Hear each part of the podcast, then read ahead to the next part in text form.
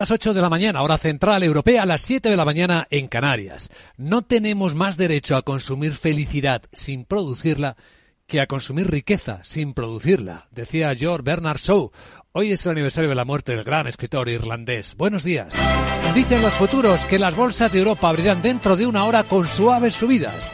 Esperando la Fed en Estados Unidos, sí, sube ahora mismo cuatro décimas el futuro del Eurostox sube ahora mismo, empieza a moverse el futuro del IBEX 35 con una subida similar de cuatro décimas, de 30 puntitos en 8.025 y sube más ligero el futuro del mercado americano, del SP500. 5 puntos es apenas una décima en 3.871. Sí, el mercado espera que la Reserva Federal de Estados Unidos, el primer banco central del mundo, vuelva a subir hoy los tipos de interés de forma agresiva otros 75 puntos básicos. Ya estamos en el 4%, hay quien ve el 5%, pero también hay quien espera, y esta será la clave, que después de estas subidas agresivas, las siguientes, las dos o tres que vienen, sean más suaves, aunque los datos de empleo sigan fuertes y aunque la inflación siga sin dar tregua.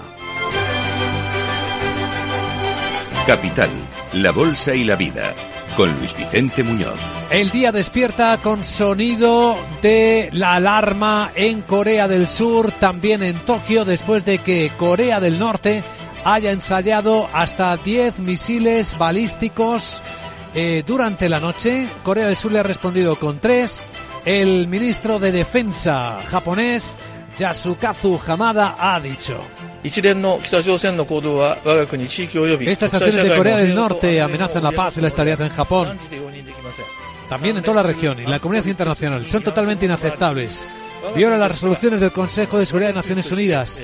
Condenamos enérgicamente a Corea del Norte y hemos hecho una protesta solemne contra estas acciones a través de los canales diplomáticos de Pekín. Hay inquietud geoestratégica y hay novedades electorales que vamos a revisar enseguida en Israel vuelve Netanyahu al gobierno. En Dinamarca seguirá la líder socialdemócrata Mette Frederiksen gobernando. En Brasil, donde Bolsonaro dice que por supuesto cumplirá la constitución. Y de España, vamos a ver cómo está en su laberinto en un instante con el consejero del Banco de España, Fernando Eguidazu.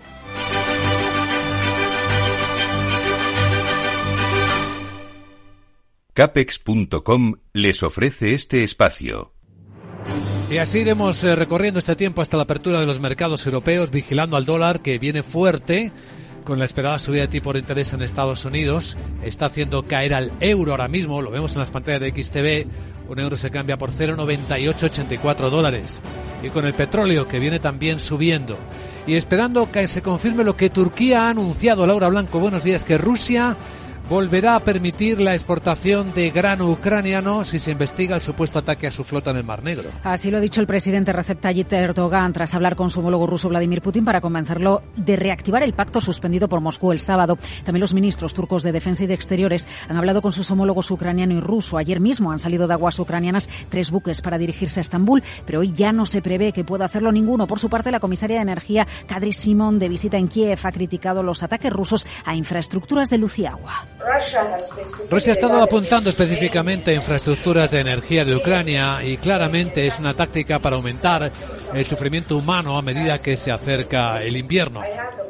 He tenido la oportunidad de hablar de esto también con el presidente Zelensky. El comportamiento de Rusia es cruel e inhumano, pero no es sorprendente. Hemos visto a Rusia despreciar el derecho internacional y la ley moral no solo desde el comienzo de la guerra, sino ya antes. Las autoridades de Kiev preparan más de mil puntos de calefacción en toda la ciudad en caso de que su sistema se dañe por los continuos ataques rusos. Vamos a examinar en la escena electoral en Dinamarca, donde el bloque de centro izquierda ha vuelto a ganar las elecciones con una mayoría mínima. La coalición de la primera ministra, la socialdemócrata Mette Frederiksen, se queda a las puertas de la mayoría absoluta en un panorama político muy fragmentado y con un nuevo partido que puede ejercer de árbitro. Ha logrado el 49% de los votos frente al 42% de la oposición de derecha. A estos cabría sumar previsiblemente tres de los cuatro que se reparten los territorios autónomos de las Islas Feroe y Groenlandia, que irán a parar a partidos afines. Frederiksen promete gobernar para todos. Dice que es un partido para toda Dinamarca, un partido para la gente que vive en el campo en los pueblos, pero también para los que viven en las grandes ciudades. Dice que somos el único partido verdaderamente popular en Dinamarca. Pero para hacerlo hay obligaciones y son nuestra responsabilidad que queremos y quiero hacer todo lo posible para estar a la altura. Ahora tendrá que negociar con los moderados, una nueva fuerza creada hace un año por el ex primer ministro Lars Rasmussen y que ha conseguido 16 escaños. Y en Israel, el ex primer ministro Benjamín Netanyahu parece claramente que ha ganado las elecciones con mayoría suficiente para volver a gobernar. Su partido Likud como el más votado y junto con el bloque de formaciones derechistas y religiosas que le apoyan sumaría entre 61 y 62 diputados según las encuestas a pie de urna. El bando anti-Netanyahu, liderado por el actual jefe del gobierno en funciones, Yair Lapid, se queda en 54 55 escaños. Netanyahu celebra la victoria. Aunque aún tenemos que esperar los resultados finales. Pero una cosa está clara. Nuestro camino, el camino en Likud, se ha demostrado. Y les recuerdo que después de obtener 52 escaños en las últimas elecciones, estamos a punto de marcar una gran victoria. El sionismo religioso, la lista de extrema derecha antiárabe de Israel, se confirma como la tercera fuerza en las elecciones y se postula como actor clave para dar la llave al gobierno de Netanyahu. Y en la agenda del miércoles, que nos trae Voz, buenos días. Muy buenos días, último repasito a la agendita sarabotiense del miércoles y empiezo recordando que hoy se publican los datos de mi manufactureros de octubre en las principales economías. Alemania ya ha divulgado la balanza comercial y por cuenta corriente de septiembre y en un ratín la tasa de paro de octubre. El Banco de España publica los datos del crédito a familias y empresas en septiembre. En Estados Unidos se conoce el informe ADP de empleo no agrícola de octubre e inventario de crudo y Y la cita more important que te pasas de tuda y es la reunión de la Fed en la que se espera que vuelva a subir a los tipos altos en 75 puntos básicos. Luis Vicente vamos a hablar de dinerito con Fernando Eguidazu, consejero del Banco de España, para que nos hable de su libro, España en su laberinto. ¿Eso qué quiere decir? Em, ¿Que nos vamos a perder? Bueno. Que a mí me agobia mucho eso de no salir y que se me fundan los sensores. Ah. Jeje. me voy pero no me voy que tengo un consejito que darte. A ver, ¿qué consejito quieres darme? ¿Te gustaría conocer a Juan Ramón Rayo? No te pierdas el evento anual de Zona Value y participa en el sorteo para conseguir tu entrada. El 3 de noviembre en Madrid. www.zonavalue.com pues hay que darse prisa, querida Sara, porque eso es mañana.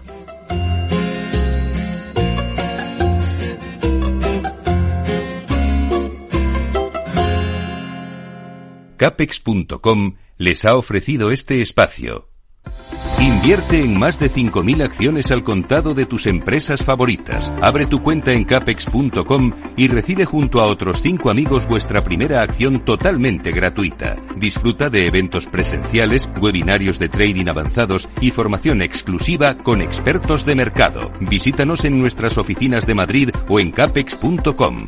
Capex.com, tu nuevo broker de confianza. El trading implica un riesgo.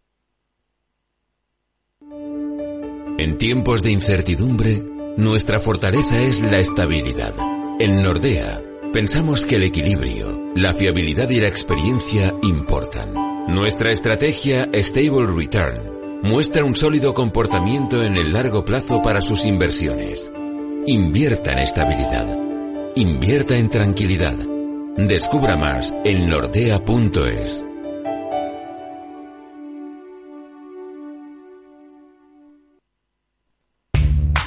¿Estás preparado para hacer trading? Forex, acciones, criptomonedas, índices. En IGE te ofrecemos más de 17.000 mercados en los que operar desde tu app móvil o a través de nuestra web. Ábrete cuenta en IG.com y sácale el máximo rendimiento a tus inversiones. Todas las operaciones conllevan riesgo. Empresas tecnológicas, escuelas de negocios, sindicatos, organizaciones empresariales, empresarios, formadores y figuras relevantes de las administraciones públicas comparten tertulia todos los miércoles a la una de la tarde en Cibercotizante, un programa dirigido por José Joaquín Flechoso. Cibercotizante, la digitalización desde una óptica diferente. Capital Radio.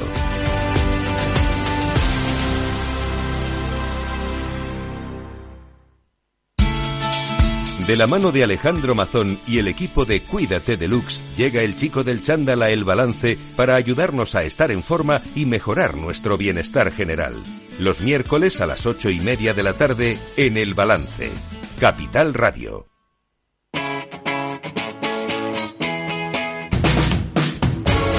Capital Radio. Despierta la economía.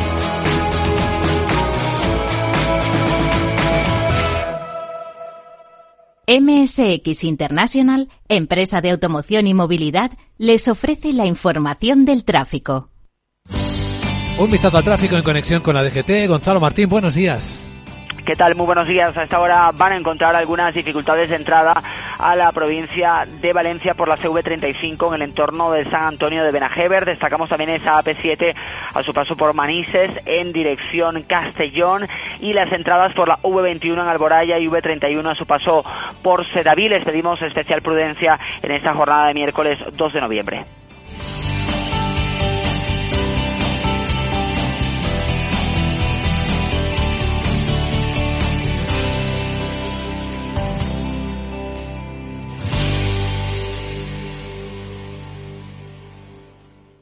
MSX International, empresa líder del sector de la automoción, les ha ofrecido la información del tráfico y les desea cautela con sus vehículos. ¿Está pensando en montar una empresa pero no se atreve a dar el paso en solitario? ¿Busca una marca conocida y consolidada que le respalde? En Franquiciados le ayudamos a elegir el negocio que más se ajuste a sus necesidades. Franquicias de éxito, innovadoras, de baja inversión. Los miércoles a las 12 en Capital Radio tienen una cita con el único programa de radio de España especializado en la industria de la franquicia. Franquiciados con Mabel Calatrava.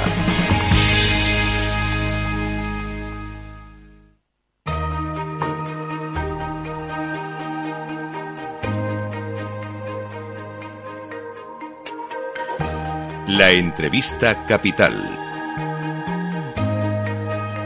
Luis Vicente Muñoz. España en su laberinto. Es una frase que dice tanto y que pertenece seguramente a la historia del país. Es el título del libro que han escrito juntos Fernando Eguidazu, consejero del Banco de España, junto con el exministro José Manuel García Margallo. Fernando Eguidazu, muy buenos días. Gracias por acompañarnos en Capital Radio. Buenos días y muchas gracias a ustedes. A esto recuerda mucho a Ortega y Gasset, ¿no? Y a la España invertebrada, entre otras Eh, cosas. Sí, de hecho, nosotros eh, se nos ocurrió escribir el libro eh, en 1921, perdón, en 2021, porque se cumplían 100 años de España invertebrada, que fue el mismo año del desastre de Anual y de, y de la muerte de Dato, ¿no? Y uno lee a Ortega y lee ese libro y es que parece que está escrito ayer. Es tremendo que 100 años después estemos en las mismas. En un laberinto. Bueno, es una forma de llamarlo, o en una encrucijada, o no sé, no sé, en una situación en todo caso muy, muy difícil, de Eh, crisis. En un laberinto en el que se van estresando los pasillos, ¿en qué punto del laberinto estamos, Fernando, como país? Bueno, estamos en una situación en la cual eh, yo que viví la transición nunca soñé eh, que pudiéramos estar. Que es, eh, hemos vuelto, o estamos, o estamos volviendo, o, o hay gente que quiere que volvamos eh, a la división del país en dos mitades y eh, se está cuestionando la, todo el sistema constitucional. Y lo novedoso y lo, lo- asombroso y lo terrible es que eso se está haciendo desde el propio gobierno. Es decir, el que lo promueve, el que quiere cambiar el orden constitucional, es un partido que forma parte del gobierno. Y son partidos que están apoyando al gobierno en, la, en el Parlamento. Eso es lo que le confiere una gravedad especial. Eh, ¿Hasta qué punto, estamos en una radio económica, influye como caldo de cultivo la situación económica con varias crisis encadenadas? La del 2008, la pandemia y ahora la que tenemos. Mm. Eh, es muy curioso, en el libro lo, lo recordamos, que siempre que España se ha encontrado en una situación eh, grave política, de, de crisis del sistema, nos ha coincidido con un problema económico. Pasó en la Segunda República, con la, Gran Depresión y la, crisis de los años 30, pasó en la transición con la crisis del petróleo y nos está pasando ahora con esas tres crisis. Eh, la peor, eh, a efectos de lo que contamos en el libro, pues fue la del 2008 porque esa dio origen al movimiento de los indignados, que a su vez dio origen a Podemos, y ahí se empezó a romper el bipartidismo. Y nosotros lo que pensamos es que la quiebra del bipartidismo no, no es la causa, pero sí es el origen de todo lo que nos está pasando. Hay un dicho muy habitual en China que es que dice que cuando mayor es el caos, más cerca está la solución. También se cree que en España, cuanto más difícil es la escena, mejor eh, eh, es el talento que damos los españoles. ¿Hay expectativa de que en este momento el talento nos saque del laberinto, nos ayude? Eh, hay otra frase china que a mí me gusta más porque es más poética que dice que la hora más oscura es la que precede al alba, ¿no? Bueno, esa es la esperanza.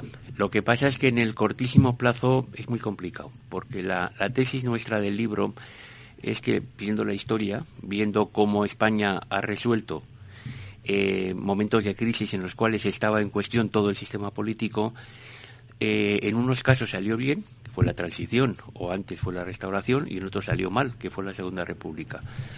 Y viendo o intentando ver eh, en qué se diferencian una, unos de otros, porque uno salió bien y otro salió mal, eh, con todas las limitaciones de los análisis históricos, ¿eh? que las situaciones son siempre distintas, pero en fin. Pues lo que nosotros vemos es que en unos casos hubo acuerdo entre los grandes partidos, es decir, fueron soluciones de consenso y en otros no. Entonces ahora eh, lo lógico sería pues sacar esa, esa enseñanza de la historia y decir, bueno, hay que buscar un consenso. lo que pasa es que hoy en día, pues hablar de un consenso entre el Partido Popular y el Partido Socialista, pues es, soñar despierto, ¿no? Pero bueno, si queremos estabilidad institucional a largo plazo, no para la próxima legislatura, sino para los próximos 30 o 40 años, claro que hará falta algún tipo de consenso. Otra cosa es que se pueda conseguir o no.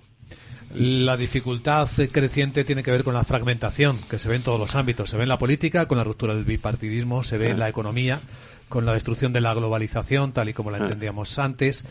Y es algo que no le afecta solo a España, don Fernando Guidazu. Fíjese, ahora mismo hablamos de polarización en cada país que celebra elecciones, lo hemos visto en Brasil, en Israel hoy vemos también noticias de cómo agrupaciones eh, fragmentadas pues dan el poder y radicalizan el poder en uno de los ámbitos. Eh, ¿Quiere esto decir que la solución verdaderamente es difícil? ¿Cuál es el escenario que se imagina usted para España? Uy, eso ya es entrar en, en el futurismo. Para eso, más que un economista, tendrían que entrevistar a un astrólogo. Pero yo veo una diferencia eh, bastante grande en unos países y en otros. Eh, Inglaterra se ha pasado una situación terrible, la está pasando todavía. Eh, todo esto es culpa del Brexit, pero a pesar de todo lo que está pasando, que a veces, pues el último, el último episodio de la señora atrás, pues es un poco hasta bufo, ¿no? los ingleses no cuestionan lo principal. Es decir, al final eh, hay grandes peleas entre los partidos, pero lo principal, lo que llamaba Cánovas las verdades madre, esas no se tocan. No se toca el orden constitucional. Bueno, ahí no hay constitución, pero como si lo hubiera, ¿no? Eh, y están así desde el año 1660, que se dice pronto, ¿eh? O sea, desde la restauración de Carlos II, eh, Inglaterra ha tenido estabilidad institucional. Estados Unidos, a pesar de lo de Trump, que ha sido muy gordo y que todavía no ha terminado, eh, tampoco se cuestiona el orden constitucional. Entonces, la, la diferencia nuestra eh, es que es que lo que se está cuestionando no es si subimos los impuestos o no, es el, el, propio orden constitucional, la figura de la monarquía, la independencia del poder judicial, cosas muy gordas que en otros países no pasan. Dicho esto, sí es verdad, o sea, el, el, realmente estamos viviendo la era de los populismos y eso no es bueno eh, no tiene tanto que ver con el bipartidismo y el multipartidismo, sino en qué cosas se cuestionan, que es lo que decía antes, ¿no? Esa yo creo que es una diferencia importante. Y bueno, pues hay ejemplos para todos los gustos, ¿no? Si uno mira a Italia, pues piensa unas cosas, y mira a Brasil, piensa otras, pero efectivamente eh, no estamos solos, no es un gran consuelo. No lo es, desde luego.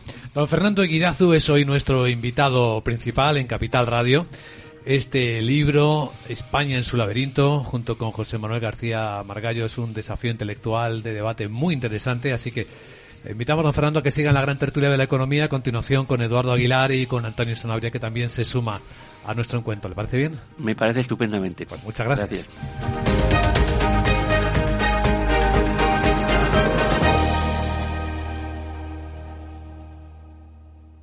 Prudencia, constancia, equilibrio y flexibilidad. Valores imprescindibles para una buena inversión. Gama de fondos Dunas Valor. La gestión independiente que sabe cómo proteger al máximo su inversión en el mar financiero. Información publicitaria de productos financieros. Consultar la información legal en nuestra web dunascapital.com. Si te da por cambiar de banco, Santander te lo pone fácil. Hacerte cliente es tan sencillo y rápido que lo puedes hacer estés donde estés, que para algo es una cuenta online. Y además, te llevas 150 euros si traes tu nómina antes del 2 de diciembre. Consulta condiciones en bancosantander.es. Santander, por ti, los primeros. Pa, pa, para, pa. ¿Es de los que busca oportunidades en todas partes? Únase a más de 300.000 inversores de todo el mundo comprometidos con su trading. Con CMC Markets obtendrá una experiencia de trading mejorada con una plataforma de nivel institucional varias veces premiada con más de 12.000 activos a su alcance. Opere con el mejor. Pruébelo sin compromiso con una cuenta demo. Entre en cmcmarkets.es o llame al 911 140 700. CMC Markets, su broker online de confianza. Los CFD son instrumentos complejos y están asociados a un riesgo elevado de perder dinero rápidamente debido al apalancamiento. El 78% de las cuentas de inversores minoristas pierden dinero en la comercialización con CFDs con este proveedor. Debe considerar si comprende el funcionamiento de los CFDs y si puede permitirse asumir un riesgo elevado de perder su dinero.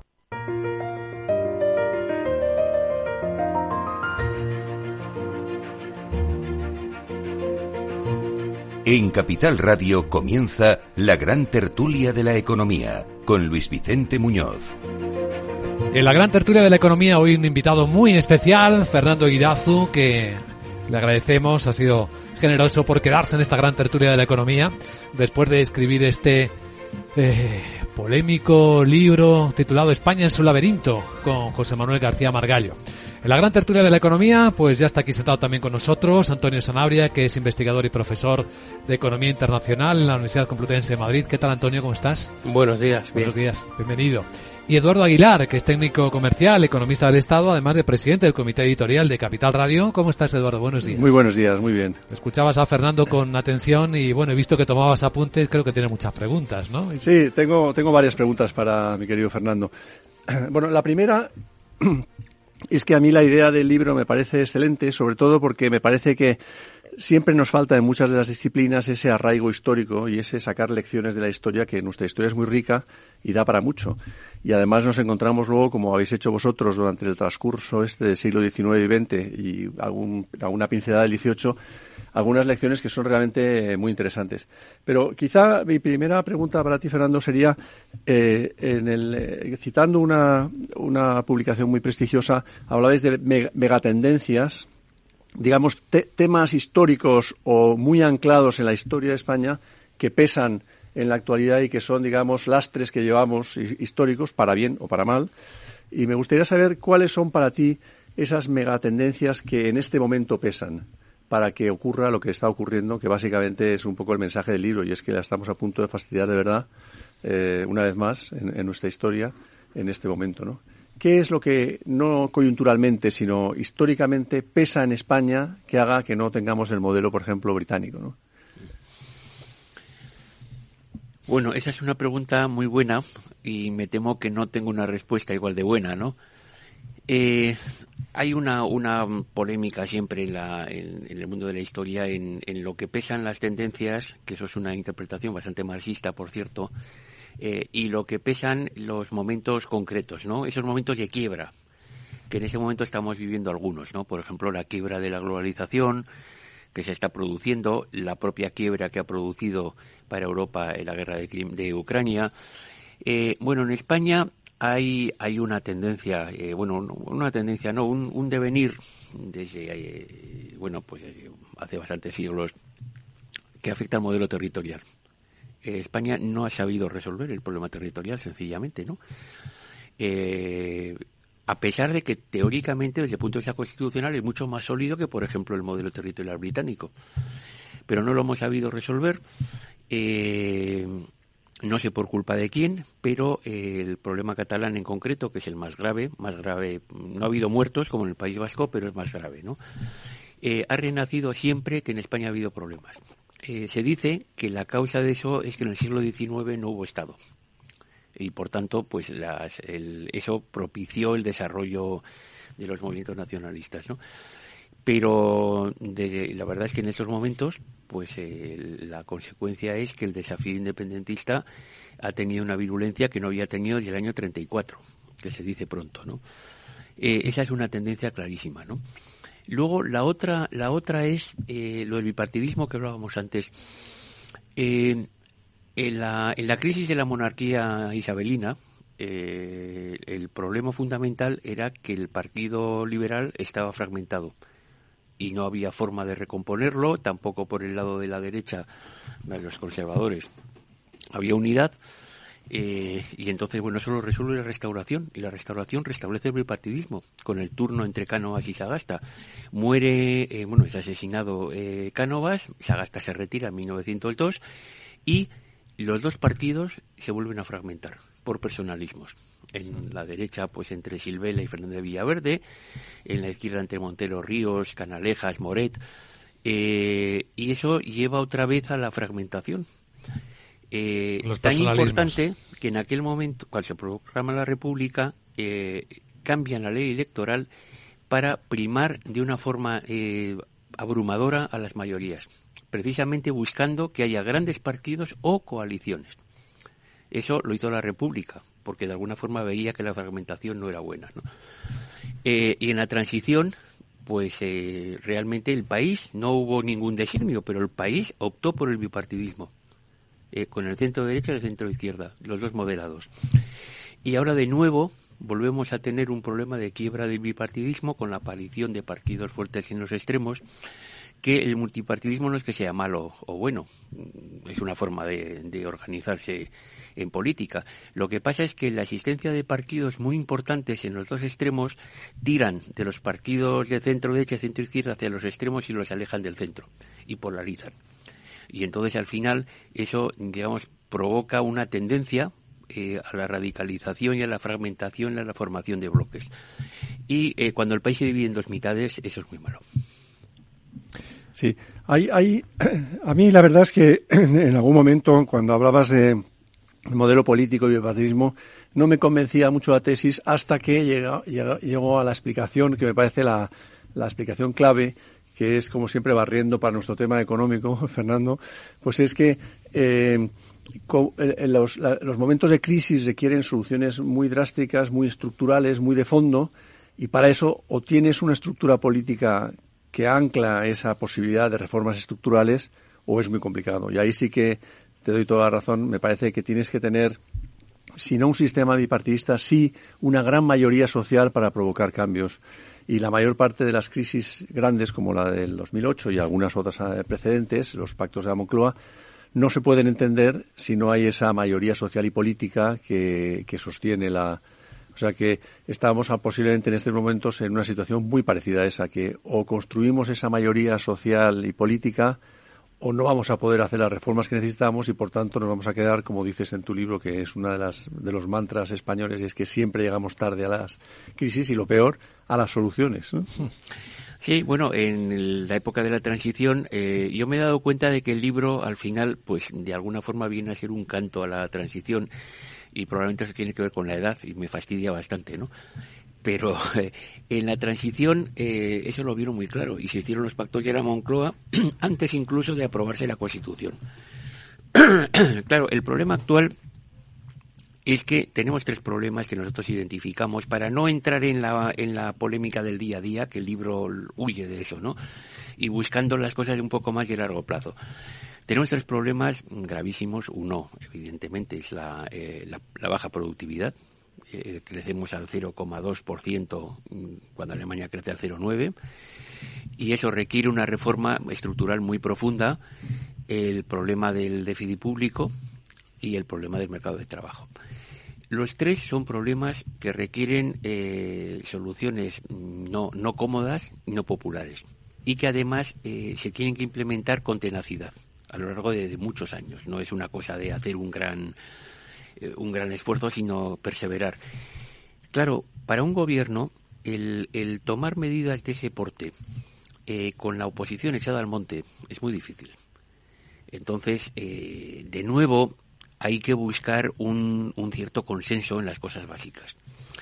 Eh, hoy es imposible. Hoy es imposible porque es que las posturas están, están a 180 grados de, diferencia, ¿no? Pero, bueno, en otro contexto político, no sé si será posible, vamos, si, si pasará o no, pero posible sí que es, porque lo fue. Y si lo fue, puede volver a serlo, ¿no? Eh, y no se trata de que cada partido renuncie a sus principios. El PSOE no renuncia a sus principios, lo que pasa es que se puso de acuerdo en algunas cosas fundamentales, ¿no? Y, por eso los problemas políticos tienen el inconveniente de que, de que cuando están unidos a los problemas económicos no se pueden resolver por separado. No podemos resolver el problema eh, económico sin resolver el problema político, que es lo que acabo de decir, pero tampoco se puede resolver el problema político sin resolver el económico, porque una población acogotada por el paro y la inflación, pues no está para, para grandes pactos, ¿no? porque la gente está irritada y entonces es muy difícil que en ese clima social se consiga fraguar pactos políticos. O sea que son problemas que están muy relacionados. Hay una, hay una esquina en el, en el devenir histórico del libro, hay una esquina que, eh, que me ha gustado mucho porque además la hemos traído al, coloquio, eh, a nuestra tertulia en varias ocasiones recientemente, y es eh, las soluciones, digamos, chapuzas que se, que se implantan en el momento actual comparado con otro momento bastante parecido en algunos eh, temas como es el final de, la dictadura de Franco eh, y el principio de la primera, bueno, la entrada de la primera crisis energética del 73. ¿no? Eh, y ahí comentáis vosotros que entonces lo que se pretendía era pues suavizar la crisis lo más posible con soluciones que demostraron ser eh, equivocadas, ¿no? Congelación de precios del eh, petróleo, etcétera. Temas que recuerdan bastante a soluciones eh, recientes aplicadas en España y ese paralelismo entre la crisis del 73, 78 y la crisis actual es muy interesante porque ahí demuestra además que no se va a fondo cuando no hay voluntad de realmente realizar cambios estructurales, ¿no? Sí, no, no recordaba yo ese episodio, me tengo que leer el libro, porque la verdad es que no... Eh, bueno, en el 73 lo que pasó básicamente es que se produce una crisis de petróleo. Eh, todos los países adoptan medidas de, contención y el gobierno español era los estetores del franquismo, la situación política era muy complicada, no estábamos para meternos en líos y lo que pensó el, el gobierno es, bueno, esto va a durar poco, aguanto y me, me consigo saltar por encima de la ola, ¿no? Bueno, ahora eh, tal vez nos haya pasado con la inflación. Eh, primero, mm, es muy normal y muy comprensible que los gobiernos intenten, bueno, pues ver las cosas con, de otro color, ¿no? Eh, y segundo, en este momento, mm, por decir algo positivo, ¿no? No solamente un problema de, incompetencia, no, no, no, hay, hay razones de fondo importantes. España tiene muy poco margen fiscal decir, eh, combatir la inflación. Bueno, los efectos nocivos de la inflación sobre las clases más vulnerables requiere un esfuerzo fiscal importante. Y no lo tenemos. No lo tenemos porque en los años en que teníamos una situación mejor no lo hemos sabido construir. Entonces, es un mal endémico español el que hemos tenido muy poca disciplina presupuestaria. Eh, Alemania puede dedicar 200.000 millones de euros a ayudar a sus empresas y nosotros no, porque no los tenemos, sencillamente, ¿no? Porque con el volumen de deuda pública que tenemos, eso es imposible. Y un ejemplo de, de lo que pasa en esas circunstancias es lo que le ha pasado a la señora atrás en, el Reino Unido, ¿no? Eh, Antonio. Sí, yo eh, quería hacer una, una pequeña reflexión y una pregunta. Em, lo que es la, lo que es la, la reflexión voy, o voy directamente a la pregunta sobre todo, y es, eh, como mar de fondo de toda esta inestabilidad, de las mayorías a las que se refería Eduardo, a mí me surge la duda, yendo al tema económico, de qué, qué vinculación tiene la parte de lo que es eh, esa inestabilidad política que vemos eh, no solo en España, sino que es, lo vemos en democracias consolidadas como Estados Unidos o Reino Unido, y el tema de la desigualdad y la concentración de la renta y la riqueza eh, como un elemento como un elemento clave. Y en ese sentido la reflexión que quería plantear es a mí no me no, y lo vinculo con la parte última de, de, su entrevista a mí no me parece preocupante que haya eh, movimientos políticos o partidos que cuestionen A o B de, la realidad política existente institucional en la Constitución. Me refiero a la conformación del Estado, la conformación de la jefatura del Estado. Además, eh, digamos, la, Constitución, de hecho, no, no, no castiga ninguna de esas posiciones. Eh, lo que me preocupa es cuando partidos principales, partidos de gobierno, eh, me da igual el país, mm, cojo el caso de Reino Unido por verlo, o de Estados Unidos, eh, fundamentalmente viendo la deriva que está siguiendo el Partido Republicano, cuando partidos de gobierno deciden pasarse a esa posición, digamos, antisistémica, es decir, de no cumplir, no tener, no seguir el, imperio de la ley, no cumplir, pues, por ejemplo, un, un, presidente que no reconoce su derrota electoral, que considera que hay fraude, más allá de toda evidencia mínima, eh, lo que estamos viendo, la incertidumbre que nos ha tenido Bolsonaro en Brasil a ver qué decía que no, o lo, que hemos visto en Reino Unido con, bueno, con la deriva política de estos últimos, de estos últimos años, por, por citar, por ver que el, que el marco es más internacional. Mm. Bueno, no puedo estar más de acuerdo. Eh, evidentemente, eh, bueno, que un partido promueva el cambio de, constitución es perfectamente legítimo. Lo mismo que es perfectamente legítimo que alguien promueva la secesión de, de, Cataluña o del País Vasco o de Galicia o de Logroño. Es una, una opción absolutamente legítima, siempre que se cumpla la ley. El problema es, en el caso de los separatistas eh, que lo han promovido con un golpe de Estado, y en el caso de la, de la ofensiva, por llamarlo de alguna forma, golpe de orden constitucional, más que golpe de Estado. Bueno, o una sublevación, llámalo como quieras, pero vamos, o sea, realmente mm, fue rompiendo, rompiendo el marco legal, ¿no? Eh, y en el caso de los que promueven el cambio constitucional, pues, eh, hombre, una cosa es decir yo quiero cambiar la constitución y otra cosa es eh, atacar a la independencia del Poder Judicial. O sea, eh, rechazar de forma ofensiva todas las sentencias que les perjudiquen, por ejemplo, ¿no? O sea, el, hay una sentencia favorable y entonces eso demuestra lo bien que funcionan los tribunales, eh, hay una sentencia desfavorable y eso demuestra que los jueces están vendidos. Entonces, es el descrédito eh, mm, malévolo y, y, tramposo y falso a los valores constitucionales, eso no es legítimo.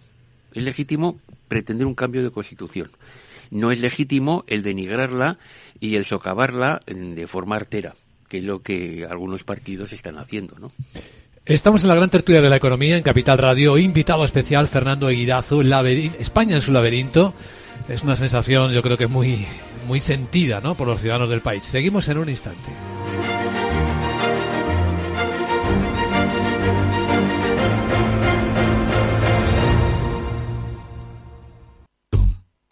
Date un capricho, cambia de armario y llévate tus favoritos con los 8 días de oro del corte inglés. Solo hasta el 6 de noviembre tienes más de 600 marcas con descuentos de hasta el 30%. Moda hombre, mujer, infantil, zapatería, accesorios, deportes, hogar, lencería. Ya están aquí los 8 días de oro del corte inglés. En tienda web y app. Bontobel Asset Management. Calidad suiza con el objetivo de obtener rendimientos superiores a largo plazo. En Bontobel Asset Management siempre estamos a la vanguardia de las inversiones activas en bonos y acciones. Para más información, entre en nuestra página web bontobel.com barra m. Bontobel Asset Management, su especialista global en fondos de inversión. Número uno mundial en el ranking ESG de compañías eléctricas. Marca mejor valorada del sector. Primera opción del consumidor a la hora de contratar electricidad. Y ahora, ahora en Hola Luz, lideramos una revolución para transformar 10 millones de tejados en energía 100% verde para el mundo. Es la revolución de los tejados. Hola Luz.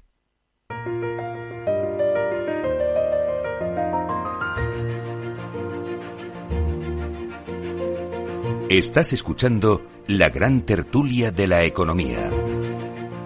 Aquí seguimos. Os adelanto, por cierto, que las bolsas de Europa abrirán dentro de 20 minutos y van a hacerlo esperando la nueva subida de hoy de los tipos de interés en Estados Unidos. Van a hacerlo en Europa con subidas suaves. Entre 3 y 4 décimas, o 5 en algunos momentos, que es lo que sube el futuro del Eurostox. 15 puntos arriba entre 1.662. El futuro del IBEX viene subiendo un poco menos, 3 décimas, pero está ahí clavado en los 8.000 puntos. Mientras que el futuro de la bolsa americana que subía ligeramente ya se va quedando plano, seguramente en el tiempo de calma chicha, esperando ver no solo la decisión de la Fed, que todo el mundo descuenta será una subida de tipo de interés de 75 puntos básicos, sino si empieza a pivotar, como dicen los americanos, y a lanzar un mensaje de que las próximas subidas no serán tan agresivas, camino de ese potencial 5% del precio del dólar americano que parece dibujarse en el horizonte el año 2023, el año que viene. Información de las pantallas de XTV. Si inviertes en bolsa, esto te interesa. XTB tiene la mejor tarifa del mercado para comprar y vender acciones y ETFs. No pagues comisiones hasta 100.000 euros al mes. Si inviertes en bolsa o quieres empezar, más sencillo imposible. Entras en xtb.com, abres una cuenta online y en menos de 5 minutos compra y vende acciones sin comisiones. Además, te atendemos 24 horas al día. ¿A qué esperas? Más de 500.000 clientes ya confían en xtb.com. Un broker, muchas posibilidades. xtb.com. A partir de 100.000 euros al mes, la comisión es del 0,2% mínimo 10 euros. Invertir implica riesgos. Y hoy en la gran tertulia de la economía con Fernando Eguidazu como invitado especial, coautor junto con José Manuel García Margallo de este libro muy orteguiano, España en su laberinto, eh, Fernando es eh, consejero del Banco de España, además de escritor en este caso. Y aquí seguimos en la gran tertulia de la economía con eh, Eduardo Aguilar y con Antonio Sanabria en esta conversación sobre las conexiones de la situación del laberinto español con lo que ocurre en otros países del mundo. Estábamos hablando de la polarización que se está viviendo en numerosos países. Lo estamos viendo en las noticias de la mañana. Y Antonio lanzaba la reflexión sobre, sobre hasta qué punto la desigualdad social es uno de los motores de esta situación laberíntica en la que estamos metiéndonos todos, ¿no? España incluido. Mm. Fernando. Bueno, mi opinión es que la, desigualdad es muy importante eh, cuando la parte baja, digamos, de los desiguales está en situación económica mala. Es decir, cuando están unidos la pobreza y la desigualdad. Cuando hay desigualdad pura, eh, no es tan grave. Quiero decir que, bueno, pues no creo yo que Ana Botín mm, sea desgraciada porque su capital y su patrimonio es inferior al de Bill Gates. O sea, que realmente lo que importa fundamentalmente es la pobreza, ¿no? Y cuando se produce la crisis del 2008, en, todo, en los países del sur de Europa, fundamentalmente, aparecen populismos de izquierdas porque lo que se encuentra la gente es eh, que pierde la posibilidad de ascenso social. Es decir, eh, los jóvenes eh, lo que piensan es nunca me podré comprar una casa, nunca podré eh, alcanzar un nivel de ingresos determinado y con lo que tengo ahora no me llega para vivir. Es decir, es una mezcla de desesperanza sobre el futuro, que ven mucho más difícil el ascenso social y económico, y un nivel de partida muy bajo. Entonces, eso, unido a que ves que al de al lado eso no le pasa, es lo que produce ese el bueno el, origen del movimiento de los indignados no y eso se ha producido fundamentalmente en el sur de Europa. Y se está produciendo en esos momentos en América Latina no lo, que pasa, lo que pasa, Fernando, que eh, al hilo de, lo que comentaba antes de la desigualdad, y estando de acuerdo con el problema de lo que es la pobreza, evidentemente no es lo mismo una situación en un lado y en otro, digamos, de, del arco, digamos, o de, los deciles de renta, estando de acuerdo con eso, a mí lo que me inquieta o lo que me preocupa o lo que le planteo en este sentido es cuando hay una excesiva concentración, el problema es que no puede ser no excesivo la concentración de poder que genera esa concentración de esa riqueza. Estamos viendo cómo eh, algunos magnates tienen el control o de medios de comunicación o de canales de comunicación, como es el caso ahora mismo de, de Twitter y toda la incertidumbre que hay con cómo va a ser, cómo va ¿no? O, la gestión de lo que es eh, Facebook o otras otras redes sociales. La, la, toma de, medios de comunicación por, por, por algunos por, por, por algunas pequeñas pequeñas digo por el, eh, no por el, volumen sino por el número de personas pequeñas fortunas de esos medios de, de, de, comunicación o de influencia directamente por otras vías que pueda haber sobre el poder político entonces en ese sentido es lo que digamos que puede haber esa esa también eh, desvinculación, lo digo por los altos niveles de abstención muchas veces que hay en las elecciones em, con, la, con la política, porque la sensación de que el Parlamento no es donde se decide, se decide pues en, en, despachos, en grandes empresas, en esa sensación que puede erosionar justamente la, la, la base misma de lo que es la democracia. Bueno, yo, yo la verdad es que, bueno, es un conjunto de ideas que darían para una tertulia muy larga, ¿no? Eh, yo que he sido funcionario toda mi vida y que además he estado también una parte importante en el otro lado, en, la empresa privada, eh, vamos a ver, claro que hay influencia de los, entre comillas, poderes económicos en la política. Ahora, pensar que en los despachos es donde de verdad se gobierna el mundo, yo no lo he visto y no lo creo. No, digo que yo lo piense, digo que el problema cuando se traslada a esa Bueno, pero esa es una idea muy muy de novela policíaca, ¿no? De los, las conspiraciones, el, el que a escondidas de noche unos señores siniestros... Eh, vamos a ver, el poder político eh, es abrumador. O sea, en la España actual eh, vamos, la capacidad, por decirlo en términos así muy castizos, la capacidad de, destructora del gobierno con respecto a grandes empresas es mucho mayor que la contraria. Porque el, el gobierno tiene el boletín oficial del Estado. Lo que pasa del político es que el político pasa y el gran empresario sigue. Pero mientras dura, el poder del político es abrumador. O sea, yo creo que realmente el poder eh, está en los gobiernos eh, de verdad. Y los, los, las grandes empresas, pues hombre, procuran arrimar el asco a su molino, pero al final eh, son los gobiernos. Y, y vamos, eso a mí me ha parecido que, que, ha sucedido siempre, ¿no? Eh, lo que decías de los medios de comunicación, eh, el problema es la independencia. Eh, no sé si resulta que es, es malísimo que un una persona o un grupo controle un medio y no es malísimo que lo controle el gobierno. Pues al final no sé lo que es peor.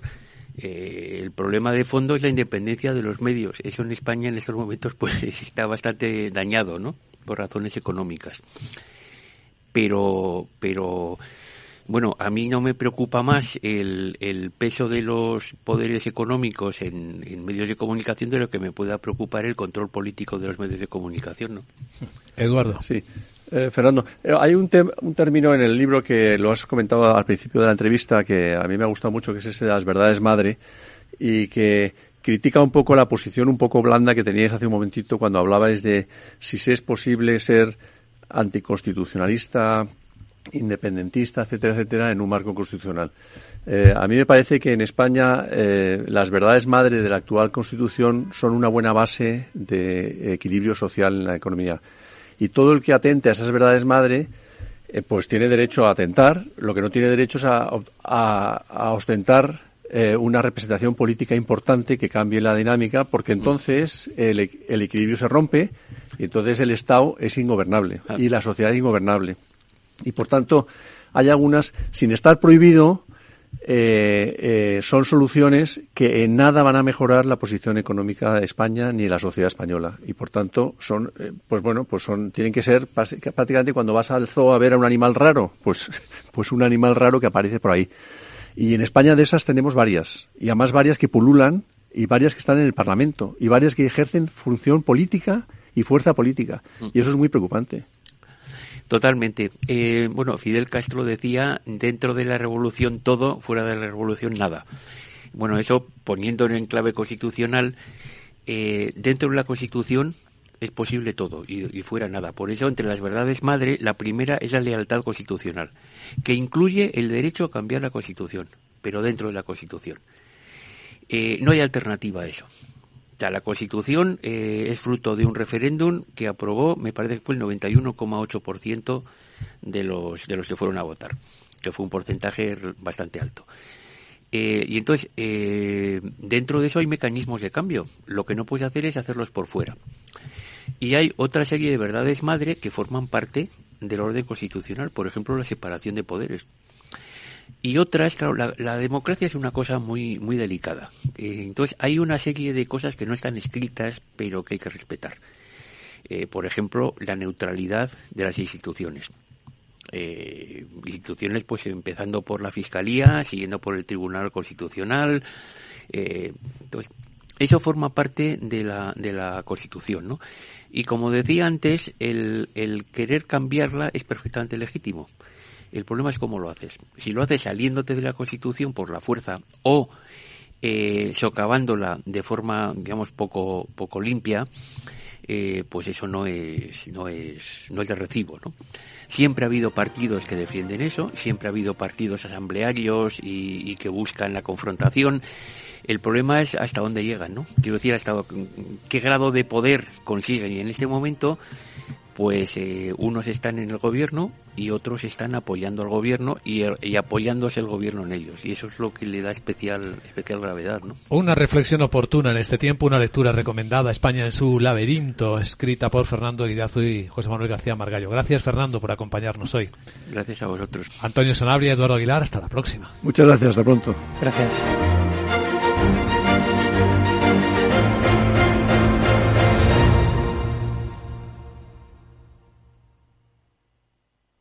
Hoy en día encontrar la herramienta que pueda resistir el paso del tiempo es fundamental en la renta fija. Es por eso que MFS Investment Management adopta un enfoque Active 360. Visite mfs.com barra Active 360.